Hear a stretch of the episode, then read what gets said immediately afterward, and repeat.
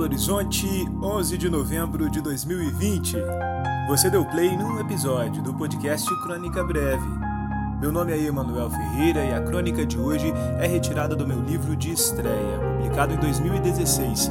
Já tomei uns tragos de poesia e prosa para amaciar a tristeza. E ela se chama Sopro. Fui ao médico ver esse sopro no coração saber finalmente o resultado do tão adiado cardiograma. O cara do jaleco branco me indicou a cadeira, como se não fosse óbvia a única cadeira do consultório destinada ao paciente, e me encarou com um olhar preocupado. Quais são seus planos para o futuro, Emanuel? Ele me perguntou unindo as mãos. Escrever poesia, eu disse sinceramente, antes de pensar por um instante e completar ouvir mais vezes minhas músicas de estimação e encher a cara. O médico ficou me olhando com um meio sorriso até entender que fora uma resposta séria. Acho que por essa eu não esperava. Ele respondeu meio confuso, mas ainda naquele ar superior que os doutores têm. Dei de ombros. Tem horas em que a vida é uma música triste e bonita, como Dom Quixote, do Engenheiros, eu disse. Às vezes é como Do Seu Lado, mas naquela versão eletrizante, num ao vivo do J Quest. E tem horas que é Guita, do Raul.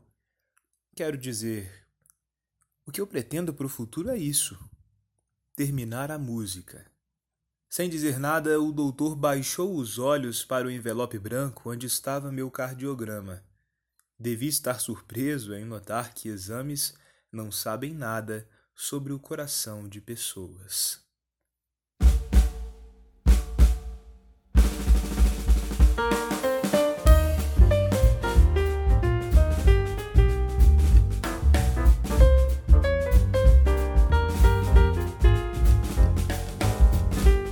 Essa foi a crônica de hoje.